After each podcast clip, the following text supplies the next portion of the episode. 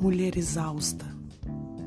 Perceber quando estou no limite do meu cansaço físico e emocional tem sido uma conquista diária. Ultimamente, ao contrário do que fazia antes, sempre que me vejo com dores pelo corpo, enxaqueca e mal-estar, repasso os acontecimentos do dia. Foi a maneira que encontrei de não engolir um comprimido e dar o assunto por encerrado. Busco onde foi que fiz algo que não queria ter feito. É comum a gente ultrapassar limites do corpo e da mente, porque somos instigadas a querer produzir mais, cuidar mais, fazer mais.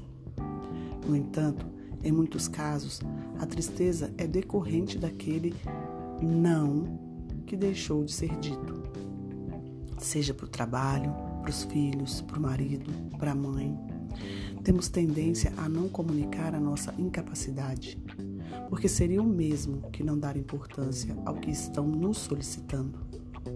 Quando na verdade é justamente o contrário disso.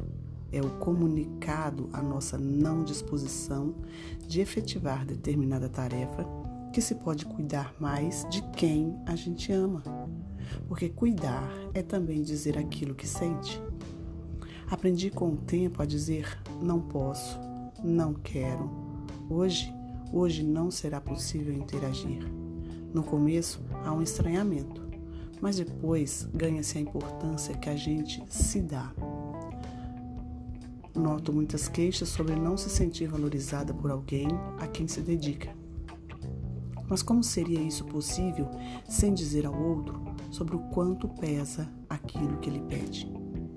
Comunicar o desconforto, a exaustão e a falta de ânimo pode ser importante para ter um tempo de reunir forças e reorganizar as energias. O cansaço nos retira a sensatez e nos leva para outro lugar.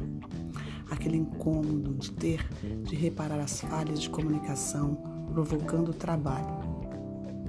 Estar cansada não é nada além de uma condição humana e às vezes descansar é não desistir, é recuar e rever o mapa do destino para ir em segurança, dirigindo pela estrada.